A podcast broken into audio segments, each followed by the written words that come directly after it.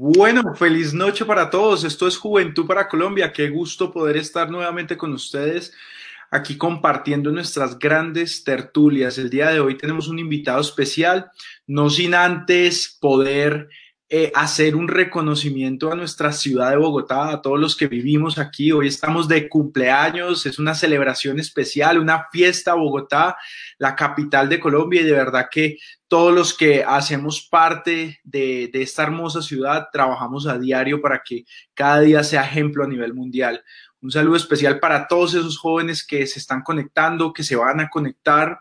Eh, qué gusto poder estar el día de hoy con ustedes. Hoy tenemos como nuestro como invitado especial a Moray Bernal. Eh, el tema de hoy es educación financiera en tiempos de crisis. ¿Cómo, cómo se ha vuelto tan importante este tema hoy en día y, y bueno, qué mejor para la juventud para los jóvenes de Juventud para Colombia, poder tener un experto en la materia. Así que, sin más preámbulo, hola Moray, ¿cómo estás? Hola Miguel, ¿cómo te va? Espero que estés muy bien. Gracias, primero que todo, por la, la invitación a Miguel, a Tania. Para mí es un gusto poder hoy aportarles, aportarles un poco en temas de educación financiera. Y bueno, en estos momentos de, de pandemia, no me gusta hablar mucho el tema de crisis porque ahí empezamos a, a reprogramar un poco nuestra mente, pero sí en momentos de retos, ¿qué podemos hacer eh, en el tema financiero?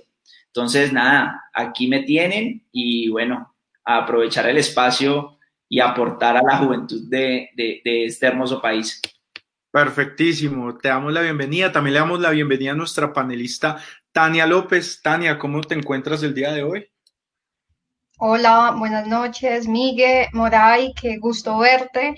En verdad eh, es pues una noche especial y una gran oportunidad el poder hablar de estos temas que me parecen súper necesarios, muy interesantes y como siempre esperando que nos envíen muchas preguntas, que la audiencia esté súper conectada porque creo que este tema de educación y de inteligencia financiera puede ser clave para tener eh, mayor sabiduría, si se quiere, mayor eh, proactividad y, y, en nuestra economía y, y, y, ser, pues en verdad, emprendedores, que es lo que todos queremos.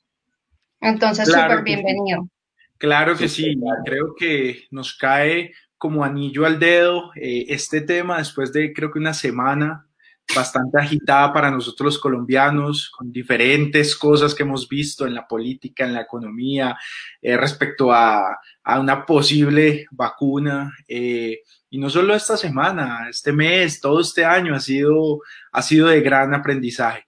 Eh, Moray, quisiera que antes que todo, pues te presentaras, quisiera que, los jóvenes pudieran conocer un poquito de ti, de esa trayectoria que tienes, de esa carrera que, que, has forjado, eh, para que te conozcan más. Claro, listo.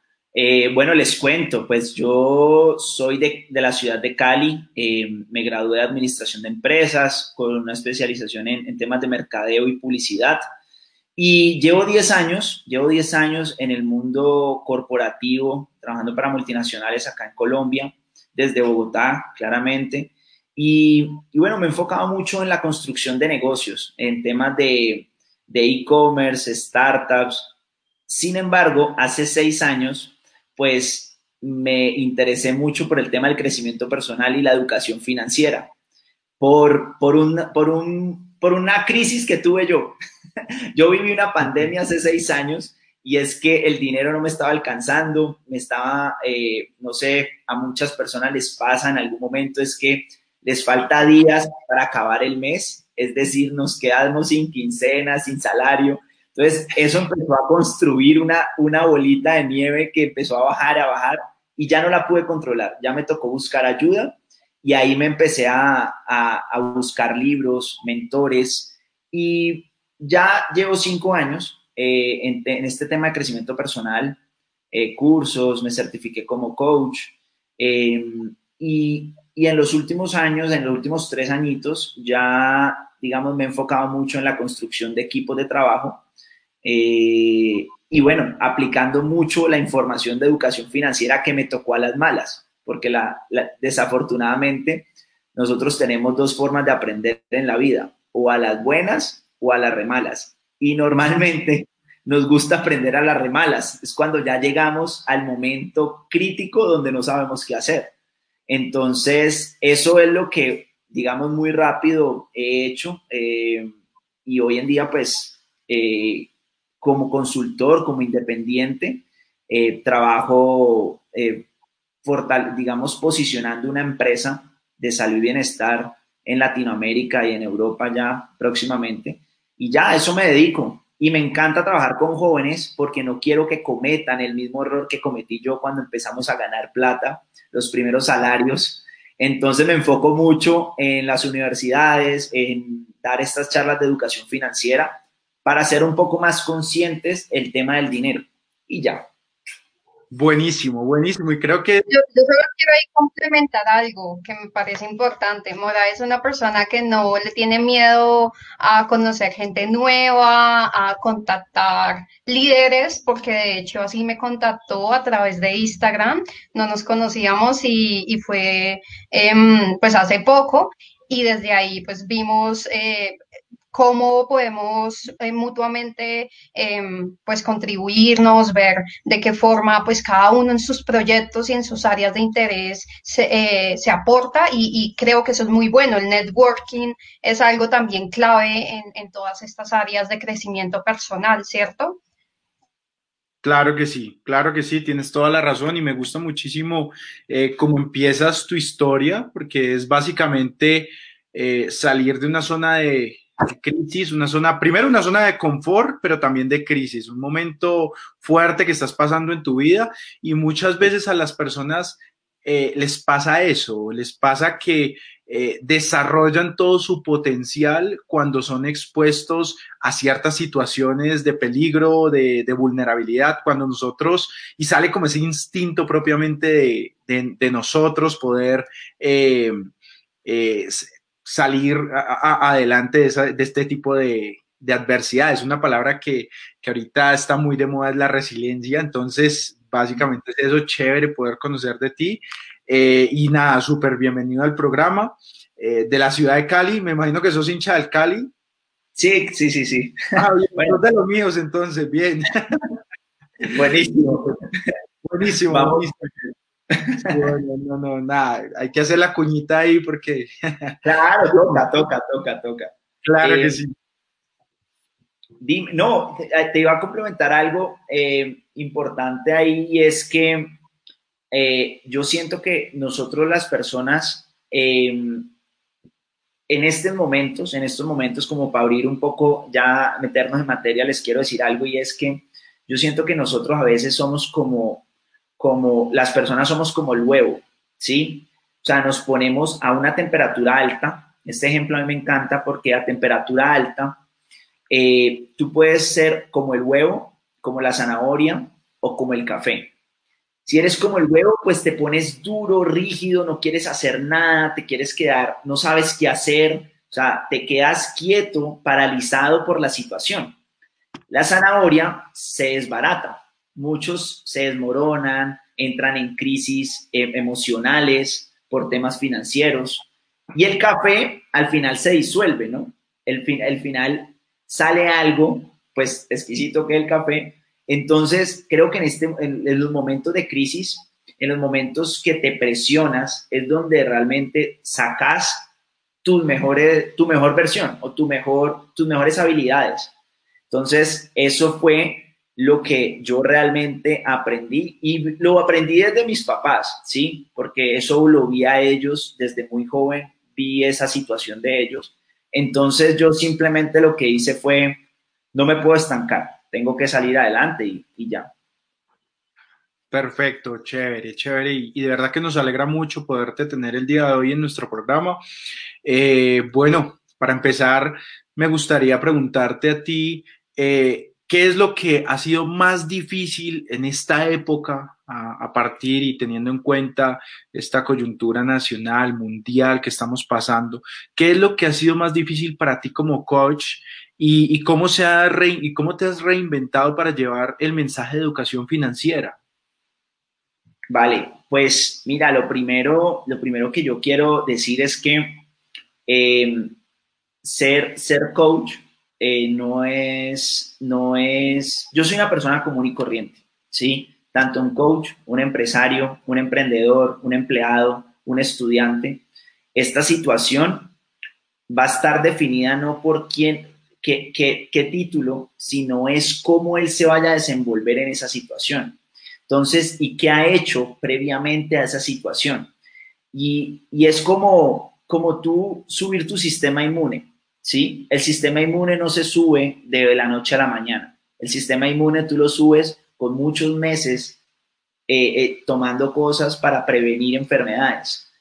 Y yo creo que este momento financiero a mí personalmente me, me cogió bien ubicado, bien eh, sí, como con unas habilidades, porque ya me estaba reinventando cinco años atrás.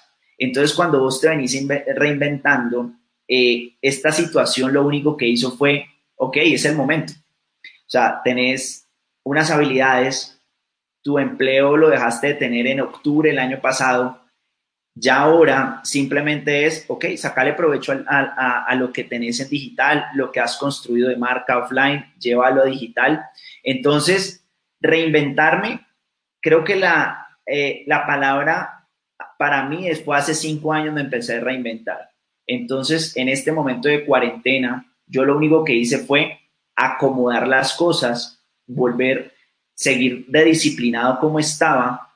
Y para mí, la cuarentena lo único es que no he podido volver al gimnasio. Físicamente no he podido ir, pero, pero, pero lo que hice fue acomodarme. Ahora, yo considero, yo considero que lo más importante para, para estar bien o el mensaje financiero, porque tu segunda pregunta es cómo estoy llevando yo el mensaje financiero a las personas y es, este mensaje es, no dependas de una sola fuente de ingreso, por más grande que sea. Si tu salario es de 20 millones de pesos, te felicito. Si tú como emprendedor te ganas más de 100, 50 millones de pesos, te felicito pero eso es un riesgo, es poner en riesgo a tu familia, a tus hijos, a, a, los que vivís por un, por solo tener una fuente de ingreso. Entonces, eh, lo he llevado el mensaje de una forma digital, me encantan estos espacios porque es de la única forma que puedo conectar con la gente y contarles que no caigan en ese error. ¿Sí? Entonces, eh, esa es una plataforma que he usado mucho eh, y les voy, a, les voy a confesar algo. TikTok me ha servido, me ha servido muchísimo porque eh, lo he usado para llevar el mensaje financiero. Yo no lo uso para, para, pues, para hacer bromas y eso no, sino por un tema financiero. y esos mensajes se han estado rotando en los WhatsApp y yo no tenía ni idea del alcance que iba a tener, pero me adapté y seguí Buenísimo, buenísimo. Y creo que esa es parte de, la cuestión, parte de que eh, debemos también eh, reinventarnos, también debemos tomar ese tipo de, actitudes. Em, eres básicamente como el, como el camaleón. Te adecuas, tienes un nivel de adaptabilidad eh, en este sentido y eso es bueno.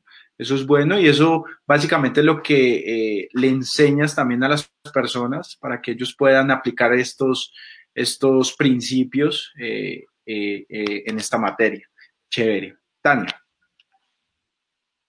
Bueno, muy interesante. No sabía que te habías vuelto TikToker, entonces te felicito. una nueva industria que viene creciendo en el mundo. Chévere. Em, me gustaría preguntarte, Moray, a propósito de lo que mencionas de que vienes en ese proceso de reinventarte, no en este tiempo de pandemia, sino hace casi cinco años, ¿cuáles tips podrías tú darle a esos emprendedores, esas personas que quieren generar ingresos en esta época em, de cuarentena, bueno, de emergencia sanitaria, que no es fácil, pero me gustaría saber como qué consejos tú les darías a los emprendedores prácticos, puntuales y también si tú crees que es un buen momento para invertir y en cuáles sectores. Sería muy interesante conocer tu punto de vista sobre eso. Ok, pues mira, por cierto, eh, los tips que siempre doy o los consejos que siempre doy a los emprendedores es, lo primero, nunca depender de una sola fuente de ingreso, que lo dije anteriormente, ¿sí? Eso es indispensable. El segundo es ganar dinero por Internet. Si tu celular y tu computador no te está ayudando a ganar plata, pues tú estás comprando un, un aparato que lo único que hizo fue gastarte plata, no le estás sacando provecho, ¿sí? Entonces, hoy en día es una necesidad sacarle plata al celular, ¿sí? Hay mucho entretenimiento en el celular, en el computador, pero pues realmente se hizo para ganar, o sea, a los emprendedores se les hizo para ganar plata, ¿sí? Eso es lo segundo. Tercero, usar el e-commerce, no solo para comprar, sino para ganar. Buscar la forma de, de, de ganar plata por e-commerce. Obviamente el tema del e-commerce podría ser horas de, una charla, ¿sí? Porque es muy amplio, pero hoy en día hay mucha oportunidad de generar eh, ventas por e-commerce, ¿sí? Y lo, la otra, reinventarse, lo dijo, lo dijo ahora Miguel, y es reinventarse. O sea, te tenés que reinventar. O sea, hay que reinventarse, cambiar, adaptarse, construir hábitos, ¿sí? Y, y ya por último, eh, que Tania pues me conoce y es generar un flujo efectivo con el network marketing. Sí, creo que eso es un, es un consejo que yo le doy a todos los emprendedores y es busquen una forma de generar un flujo efectivo a través del network marketing. Sí, es un, es un momento en el que no deberíamos ser tan escépticos con el tema y seguir invirtiendo en la educación, en la otra educación. ¿Qué es la otra educación? Em, para todos. Hay muchas cosas en YouTube para aprender de educación financiera, de hacer negocios, de aprender. Hoy en día yo considero que la otra educación es la que te forma, eh, te puede dar muchas cosas para ganar plata. miren, miren los libros. Yo me estoy leyendo tres libros al mes, ¿sí? Y en los libros hay tanta información. Lo dice Will Smith. En los libros hay la información que tú estás pasando. Si tú estás pasando por una situación, hay un libro explicándote esa situación. Entonces yo considero que esos son los tips que yo le, recomiendo a la gente. ¿Vale? Yo solo tengo una pregunta de, bueno, todos los que mencionaste son tips muy, em, muy buenos y, yo creo que propicios. Em, por ejemplo, el e-commerce. digamos que hay conferencias, hay libros, hay eh, personas ya es como expertas en ese tema, ¿cómo lo definirías muy brevemente? ¿Cómo así? No, no te entendí la pregunta. Sí, ¿cómo definirías el e-commerce? Porque pues, se puede, es un concepto amplio, pero pues, no sé tú cómo lo ves. No, e-commerce para mí es cualquier transacción que se haga sobre una plataforma que te genere billete, que te genere dinero. Es decir, si tú vendes conferencias, pues eso es un e-commerce tuyo. O sea, tú vendes un servicio, una charla. Si tú vendes productos por Instagram, pues estás muy cerca de un e-commerce. Si tú tienes un producto y lo quieres vender por Mercado Libre, pues estás vendiendo por e-commerce. Sí, hay muchos, muchas formas de vender por Internet, pero a veces yo siento que las personas se quedan mucho en, estoy buscando un producto único, quiero crear un café, quiero crear, no sé, algo saludable que nadie haya inventado. Creo que ahí es donde se estancan, porque realmente tú lo que quieres es aprender a vender. ¿sí? Quieres aprender a meterte en el mundo del e-commerce. Gastarías mucha plata solo enfocándote en crear un producto y no saber venderlo por Internet. Entonces, para mí, e-commerce es vender por Internet. Es vender cualquier servicio o producto por Internet. Sí, cualquier cosa que se pueda monetizar en plataformas digitales y eh, la otra parte de la pregunta, si crees que es un buen momento para invertir y en cuáles sectores. Sí, es un buen momento, es un, es un buen momento para no tener miedo. Quiero, quiero repetir eso. Es un buen momento para no tener miedo. Porque las personas en estos momentos se, se, se, se llenan de miedo y no, no invierten, ahorran, se vuelven muy rígidas, como les dije ahora. Yo creo que las industrias que están creciendo mucho es la industria del deporte, del retail, los supermercados, el tema de la salud está creciendo mucho, la tecnología y el tema de las acciones, pues el tema de las acciones hoy y, y siempre ha sido igual. Son acciones. Tú juegas a ver si ganas. Y todo puede pasar. Es un buen momento para invertir, pero pues no, nadie nos tradamos para saber si, si, si vamos a invertir y vamos a, a ganar, ¿sí me O sea, la inversión en, en acciones es así y para eso hay expertos pues que se dedican a eso. Pero yo considero que sí deberían invertir, o sea, que sí, sí hay industrias que están creciendo mucho, han bajado otras, o sea, por cierto, eh, salió un artículo en la República de, de, las industrias que están creciendo y las que están decayendo. Está decayendo mucho el tema como de, de los cines, de la ropa, ¿sí? Porque ya el la turismo, gente... Exacto.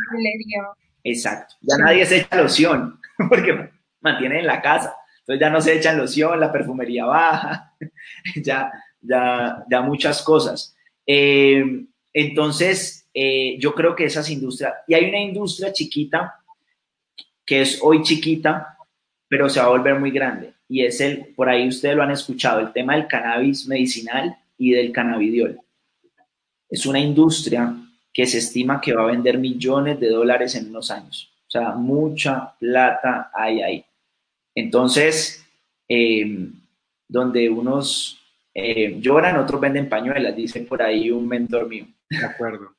De acuerdo, es, es, buscar las, es buscar las oportunidades, es poder en medio de, de un problema, en medio de una necesidad, encontrar eh, cómo solventarla, cómo mitigar esa necesidad y ahí es donde se forjan, es donde nacen esos emprendedores.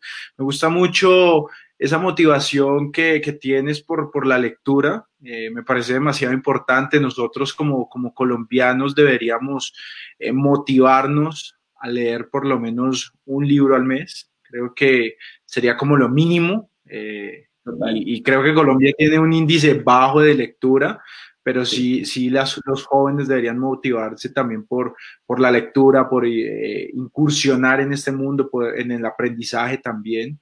Me gusta también este punto que tocas, eh, porque es que también estamos hablando de lo que son las economías colaborativas, de cierta forma.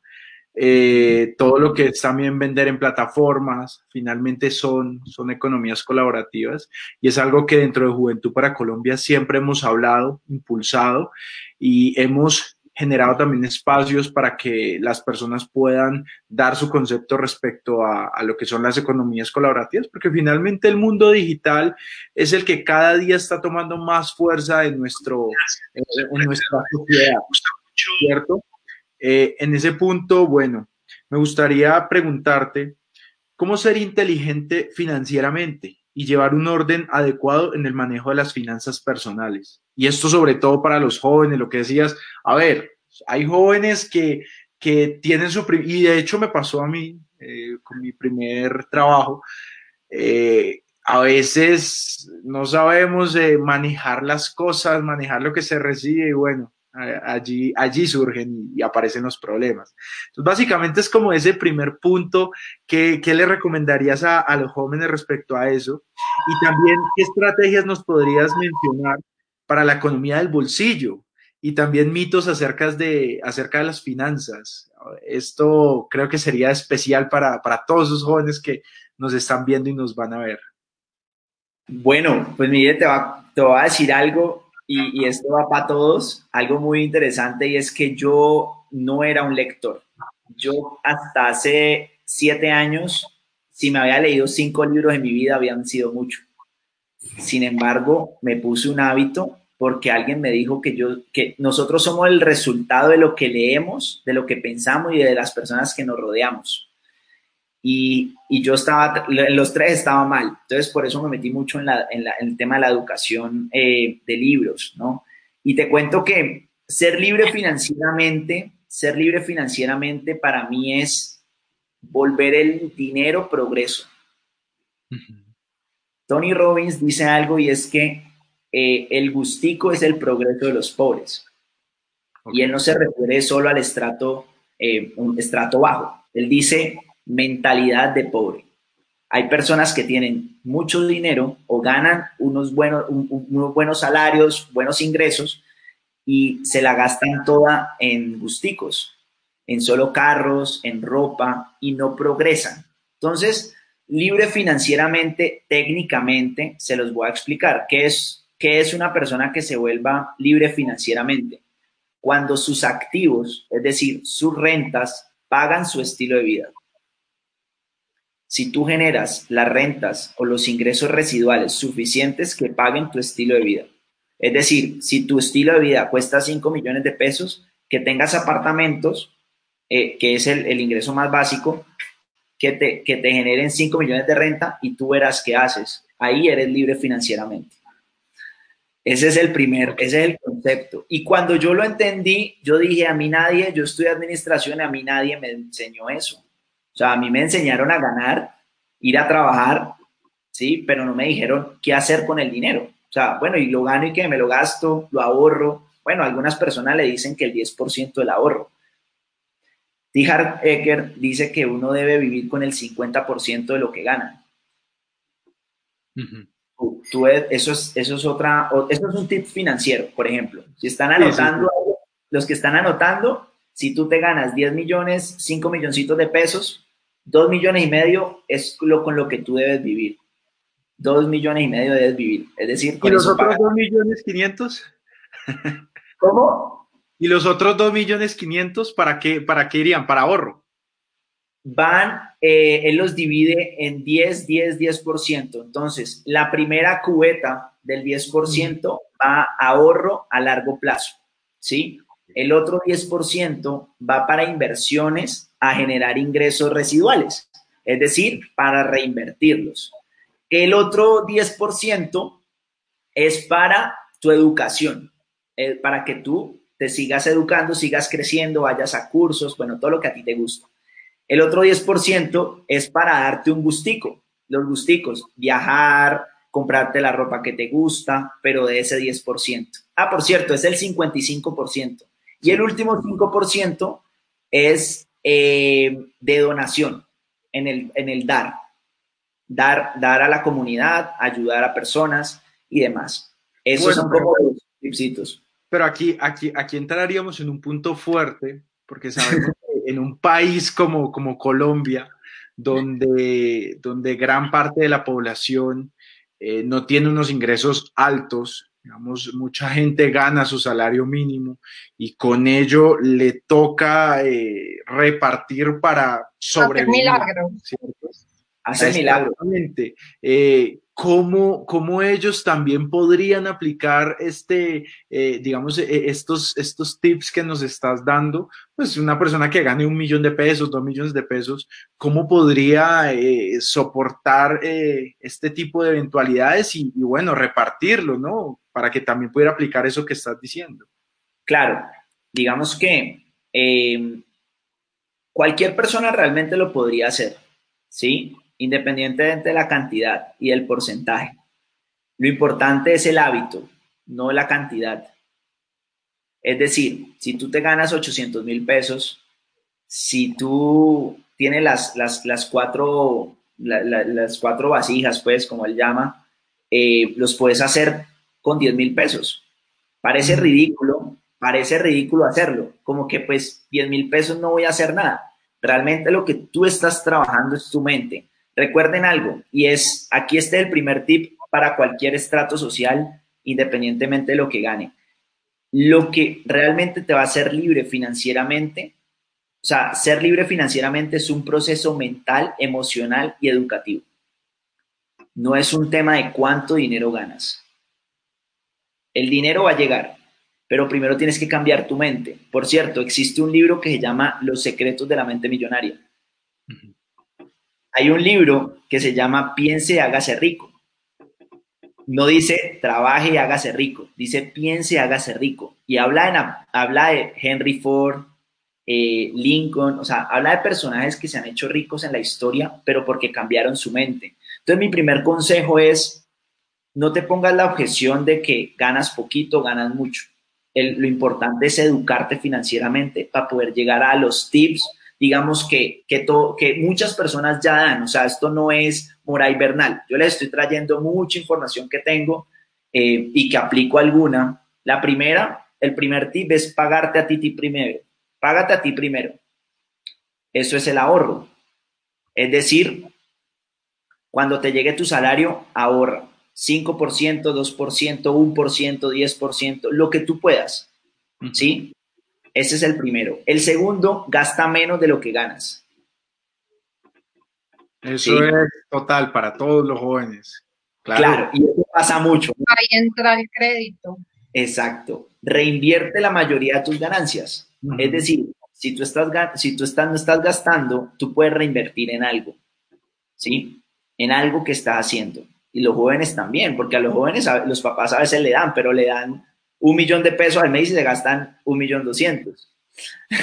Entonces, desde ahí ya traemos el hábito.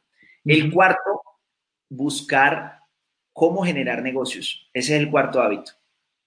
¿Sí? Y eh, no tener deudas malas. Ese sí se los, se los digo de corazón. ¿Qué son deudas malas? Comprar el celular con tarjeta de crédito, irte a Barú, a, a gastarte la plata, a pasar cuotas a 24 cuotas. Exacto. detalle. Total. Uno se lo gasta bobadas.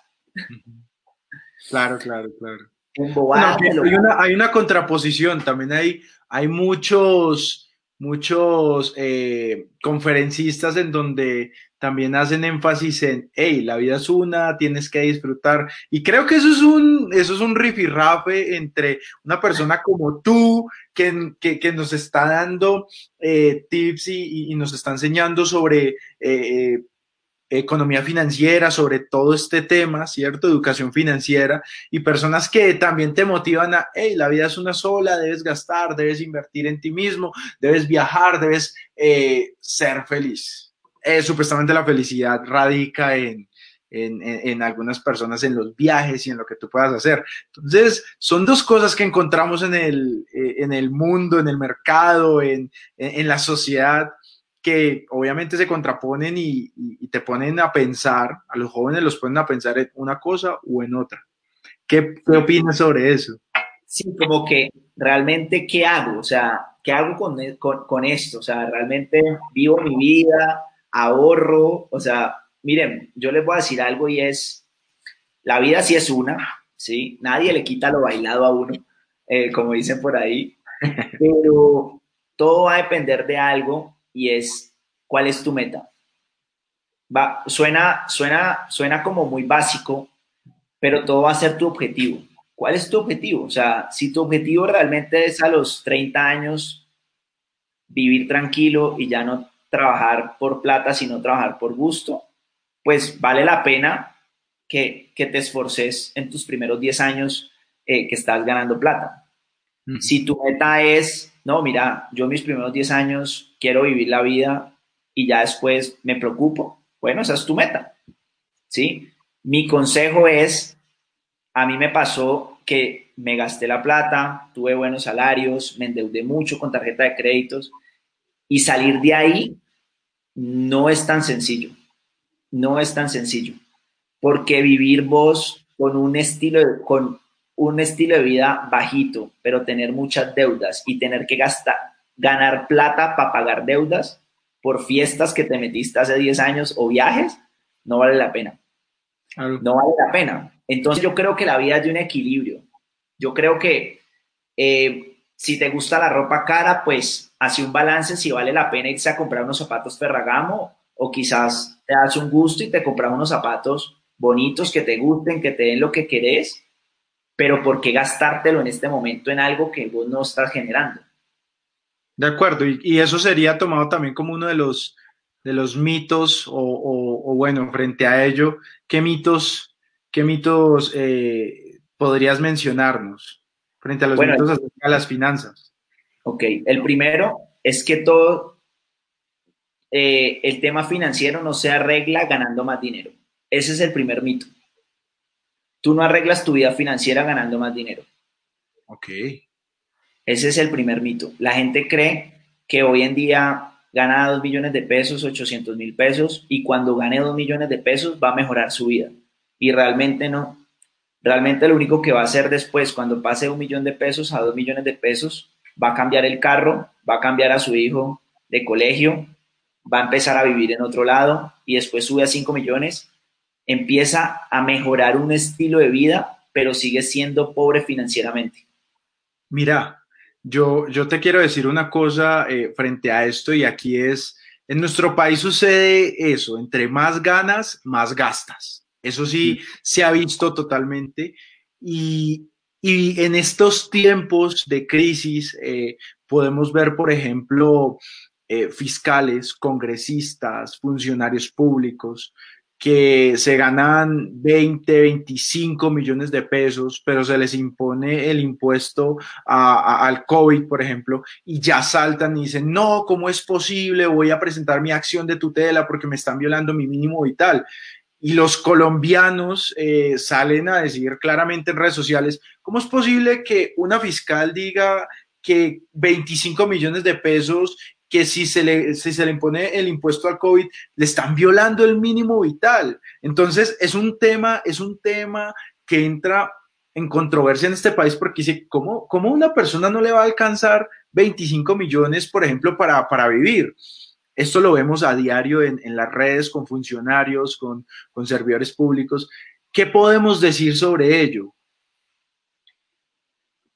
Pues mira, yo, yo, yo considero que, que al final, bueno, desde, viéndolo desde el punto de vista de ellos, pues eh, cualquier persona le va, le va a desacomodar cambiar su estilo de vida actual por temas financieros, ¿sí? O sea, independientemente. Eh, segundo, a veces yo siento que eh, a veces nos, nos, dedicamos mucho a opinar, pero para adentro somos lo mismo que esas personas que critican, ¿sí?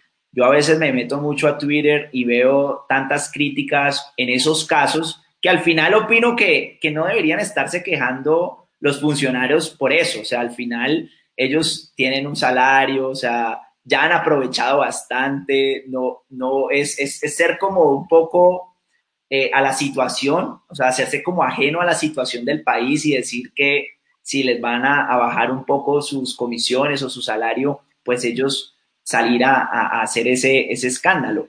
Pero las personas que los critican, estoy seguro que viven de deudas, si el jefe les baja 500 mil pesos, hacen una huelga. Entonces, Tú, eres el reflejo de lo que criticas.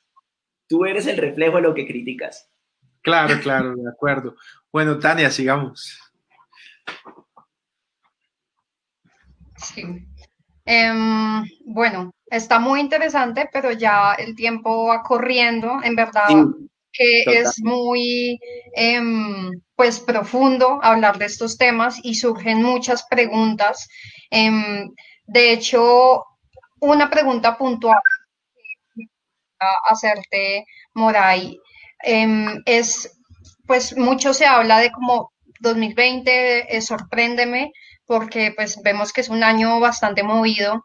¿Tú podrías decirle con certeza a las personas que pueden considerar este año como un año de éxito en lo financiero? Sí, yo creo que el 2020 va a ser el mejor año de muchas personas de muchas personas.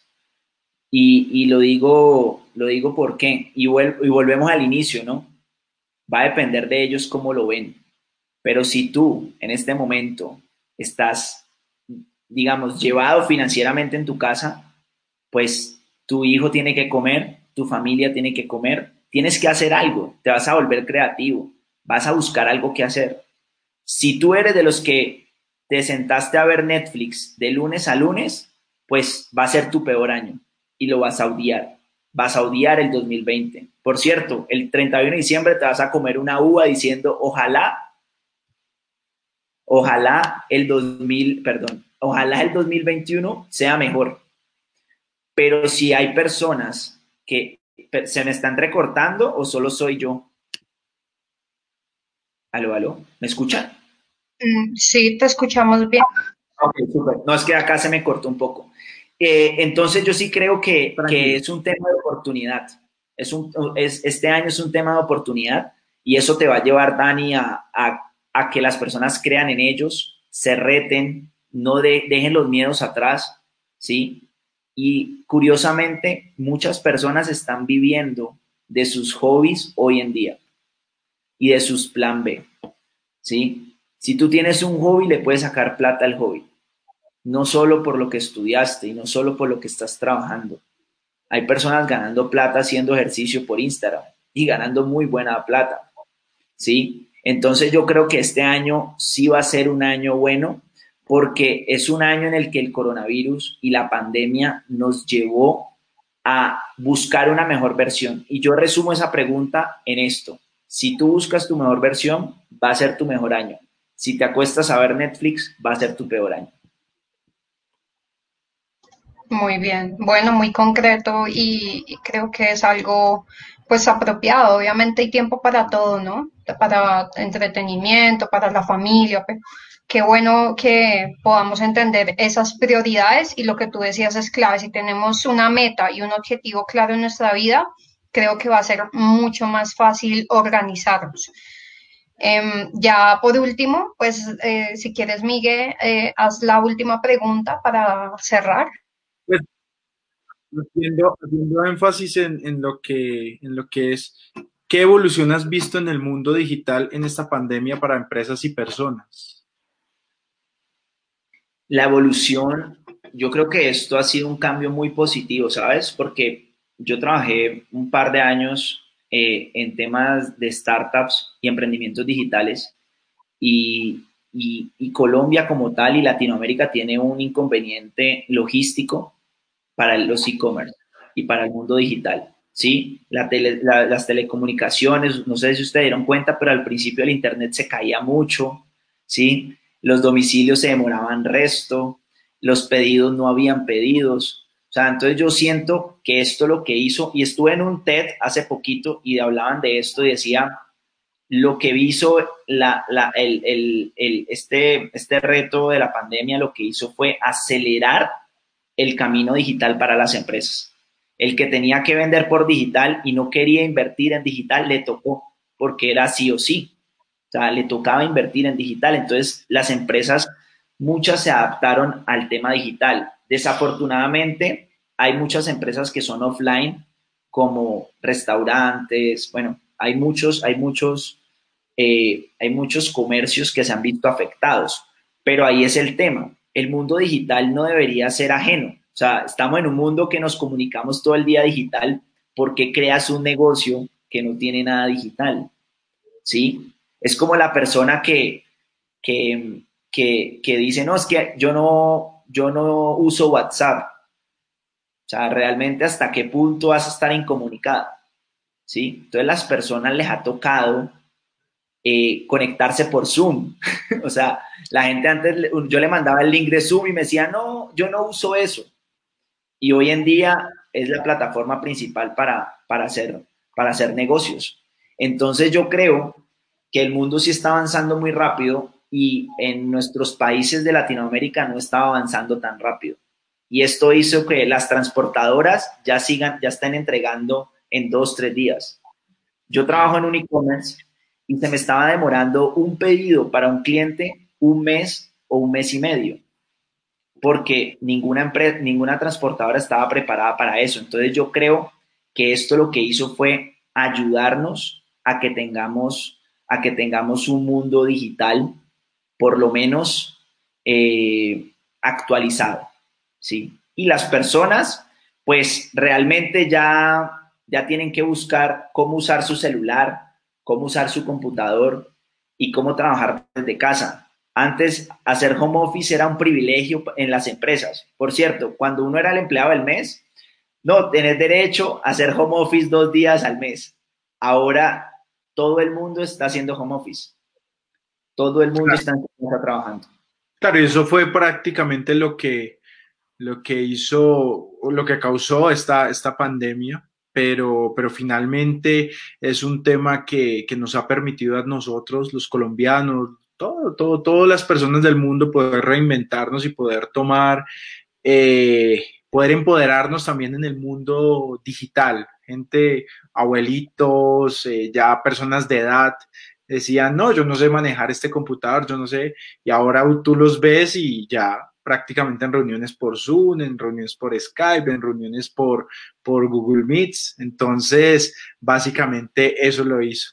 De verdad que el tiempo se nos, se nos ha acabado. Eh, pero qué gusto de verdad poder haberte tenido en el programa. Creo que podría dar como para uno, dos, tres programas más. Tienes de verdad muchísimas cosas que contar eh, y, qué bueno poder eh, que los jóvenes puedan conocer un poco más de ti. ¿Tienes redes sociales para que les digas a los chicos para que te sigan? Eh, ¿Dónde te pueden encontrar? Sí, sí, claro que sí. Síganme ahí en Instagram, arroba Moray Bernal, en TikTok. Digamos que le doy muchos, muchas cosas de, de crecimiento personal, y por cierto, en Instagram menos, o sea, en TikTok sí es puro crecimiento personal, educación financiera. Y bueno, eh, los invito a escuchar los, podcasts en Spotify. De verdad, ahí hay muy buena información que les puede ayudar. Eh, ahí sí búsquenlo, se llama el Detrás del Éxito con Moray Bernal. Eh, para, que, para que vean, realmente a todos les quiero compartir y es eh, aprovechen el momento de ahora para tener información diferente que les va a ayudar a construir un camino mucho más liviano, sin tantas deudas, sin tantos retos, ¿sí? Y van a tener una vida mucho más tranquila. Porque si una de las cosas que yo me prometí a mí mismo, aparte de disfrutar mi vida, es no estar dependiendo como mis papás a, a los 60 años, si me pagan o no me pagan. ¿sí? Eso es lo que yo considero, independientemente si sos millonario, si sos lo que sea, es vivir tranquilos, o sea, vivimos, vinimos para vivir chévere, o sea, pasarla rico, pero, claro que sí.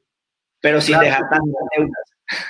Claro que sí, claro que sí. Y bueno, súper bienvenido también a, a, este movimiento, Juventud para Colombia. Finalmente nosotros como jóvenes eh, hacemos eso, hacemos eso, emprender, poder, poder también eh, retribuir un poquito a la sociedad, ser gestores de cambio, de transformación social y de verdad que poder contar en este espacio contigo es, es relevante, es importante porque eh, también hace parte de la formación de todos nuestros jóvenes, hace parte de la formación de todos los jóvenes que siguen a Juventud para Colombia, de todas las personas que hacen parte de esta sociedad y de verdad que eh, qué bueno que todos pudieran escuchar todos estos consejos que tú tienes para darles.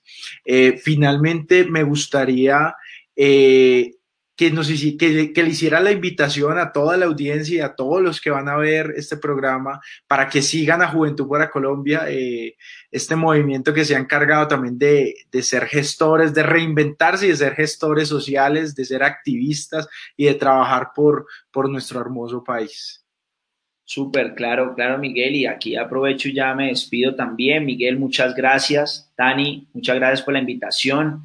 Miren, eh, los admiro mucho, eh, bendigo todos los resultados que están teniendo. El movimiento Juventud por Colombia me encanta. ¿Saben por qué? Porque nosotros debemos apoyar a nuestros amigos, debemos apoyar a las personas que están haciendo algo. O sea, si hay alguien haciendo algo diferente y que está aportando a la sociedad, hay que apoyarlos. O sea, yo soy de los que digo, ah, si vos vendes algo, decime. O sea, si estás teniendo un movimiento y yo te puedo aportar, yo te aporto. Entonces, que ustedes estén tomando el trabajo de preparar esto, crear todo este espacio, después construirlo y seguir haciéndolo como hábito cada ocho días, bueno, eso, eso merece que la gente siga este movimiento y además porque ustedes están trabajando por las personas que están eh, creciendo, por la juventud, para que ellos tengan una información y creemos un país diferente, un país nuevo, un, país que realmente eh, sea ya, que se olvide esa parte de narcotráfico que nos, nos tacha mundialmente y que nos recuerden realmente por, por un país que, que lucha por, por la educación, por los emprendimientos y bueno, muchas cosas más. Con eso soñamos. Soñamos. Muchas gracias. Así será. créame, créame que como personas como nosotros así va a ser. Muchas gracias. Tania. Bueno, no, solo darte las gracias, Moray. Ha sido un espacio muy edificante, hemos aprendido mucho de ti y seguramente programa, esta tertulia queda guardada, entonces la van a poder ver más personas y queda en nuestra página de Juventud para Colombia en Facebook, para que tú también la compartas en tus redes sociales con tus amigos y solamente pues darte las gracias, en verdad, qué bueno tomar buenas decisiones en todos los ámbitos y en todas las áreas de la vida, incluyendo la financiera, que es clave. Entonces, debemos tomar buenas decisiones. Creo que es el mensaje que me gustaría dejar para cierre y, y darle las gracias a ti también, Miguel.